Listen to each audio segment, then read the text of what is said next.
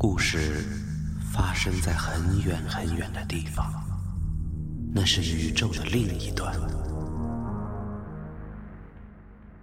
大家好，欢迎收听混童话电台长篇连载《千星幻游记》，我是主播格雷斯。在上一集的故事里，异兽女孩在博物馆里碰到了老对头天鹅人，还没来得及打架，行星之果的外壳破裂。变成了一个人类的婴儿。正当异兽和天鹅人手足无措之时，地底传来了沉闷的雷声。难道是新的危险来临了吗？让我们这就开始今天的故事吧。《千星幻游记之荒窟星：人类的婴儿》。雷声并不大，但非常沉闷。一听就知道是声波通过厚厚的地幔与岩层传递的结果。丢失密宝的星球，真会毁灭？大嘴老大一边用耳朵贴紧地面，一边问道：“这是异兽的传说，不假。”大沙暴要来了，不，比以往的都大的。大大沙暴！大嘴老大刚说完，大厅的天顶就开始有岩石的碎屑崩落。快，这边！女孩急忙带领着天鹅人们撤向叹息行廊，行廊的顶部也在不停的崩落。喂，快看，两边的浮雕画！大嘴老大边滚边说：“逃命要紧！”大屁股老大却似乎无暇顾及了。行囊的尽头越来越近，而崩塌也愈加严重。也许归还秘宝还能阻止行星的毁灭，在哪里归还？也许就在走廊尽头的门里。也许。大屁股老大刚说完，就在离行廊尽头还剩几米的时候，一整块岩壁塌了下来，顿时一片漆黑。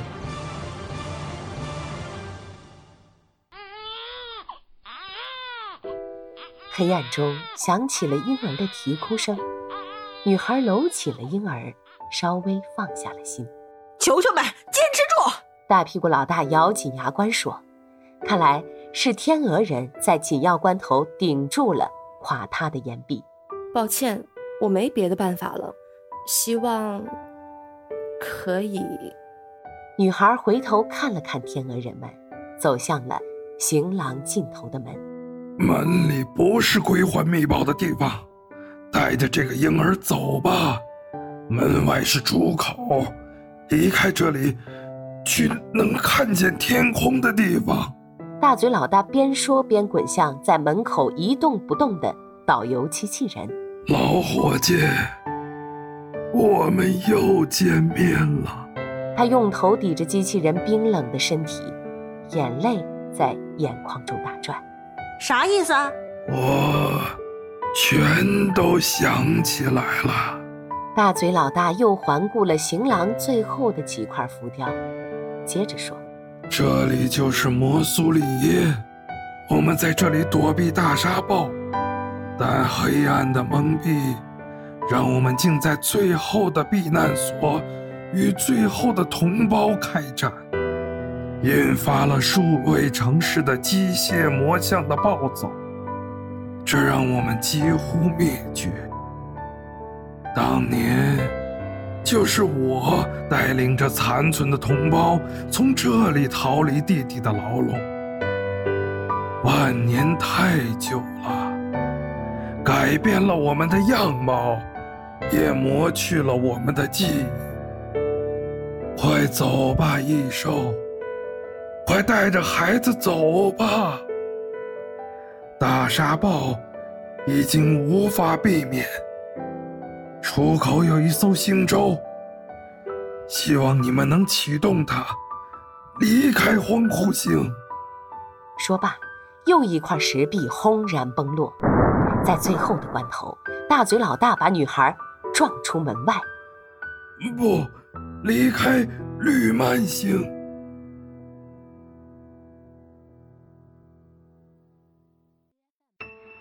月相观测员睁开眼睛，他看见远方的地平线正不断变换着形状，时而是陡峭的峰岭，时而又是平缓的荒原。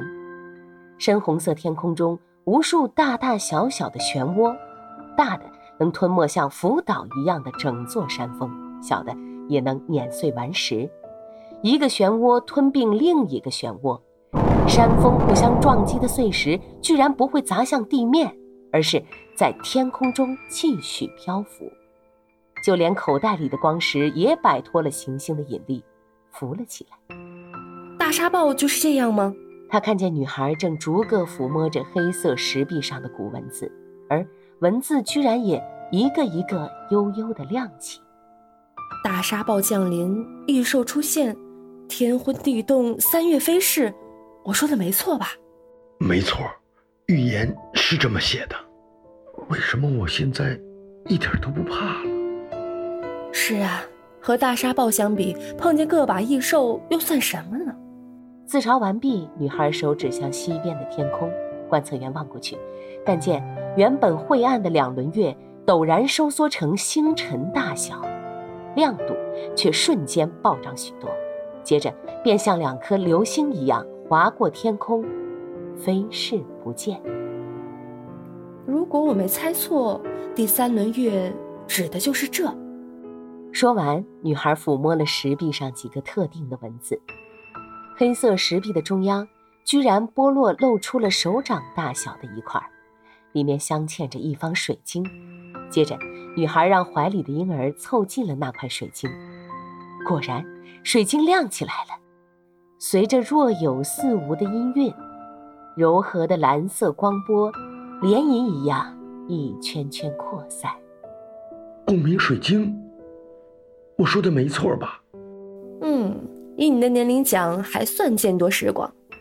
随着光晕扩散，月相观测员发觉地面在轻微的抖动，接着地下传来类似根须正断的声音。一个直径大约二十多米的圆盘冒了出来，接着抖动越来越剧烈，圆形表面的土层被抖落，露出了和黑色石壁一样的质地。看来需要你的小伙伴帮帮忙了。不吧，搭把手。说罢，月相观测员用拳头捶了三下地面，一只硕大的霸王虫从沙土里一跃而出。用六只腕足抵住圆盘的一侧，其余的六只腕足深深钻进地底，正断根须的声音越来越响。终于，一个巨大的黑色圆盘腾空而起。我可以载你一程。女孩向下挥着手说：“不必了。”没想到异兽出现，天昏地动，三月飞逝，都被我亲眼目睹。我的使命终于结束了。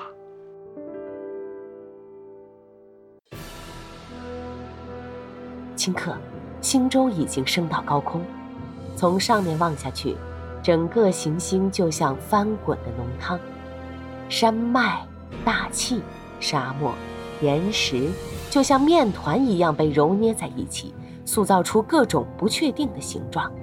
突然，从云层中钻出了黑色的根须，牢牢地缠住星舟。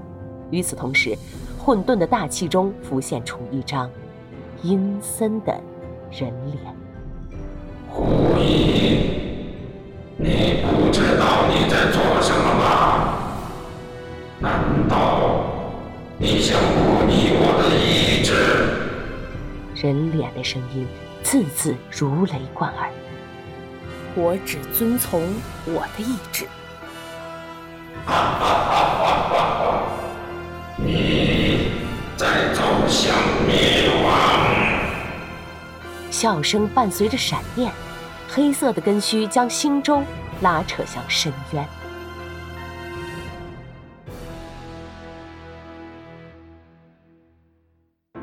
猛然，星舟在半空中停止了坠落。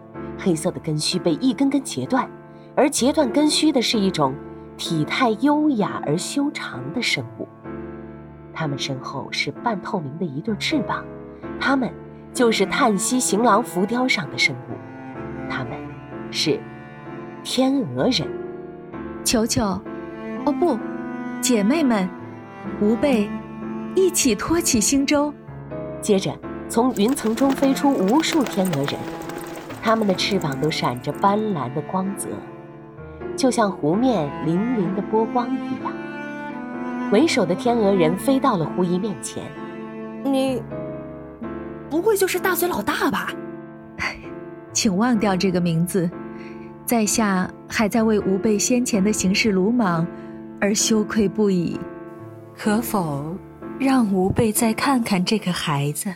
说话的应该是大屁股老大，他用修长的手指拂过婴孩的面颊，孩子立刻就展露出了笑意。行星到底还是毁灭了？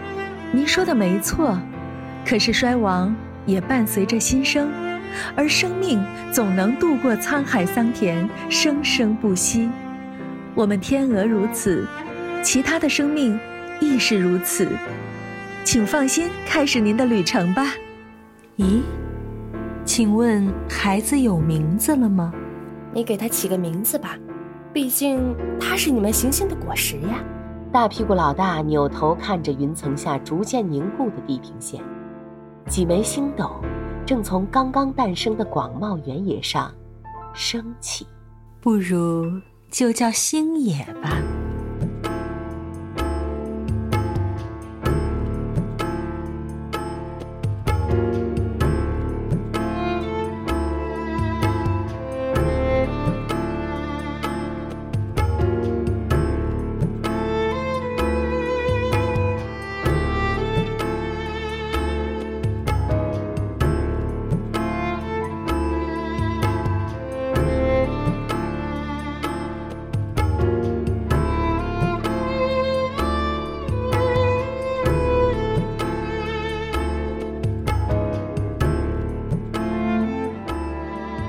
大家好，我是张阳气，是故事里面的屁股帮老大。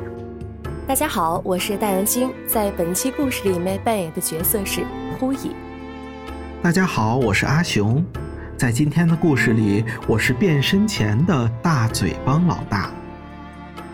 大家好，我是老密，在今天的童话里，我扮演了两个角色，一个是观测员，另一个是天鹅人甲。大家好，我是混童话的老朋友微子，在今天的童话当中扮演的是变身后的大嘴老大，希望你喜欢。大家好，我是吴宇森，是故事里的人脸。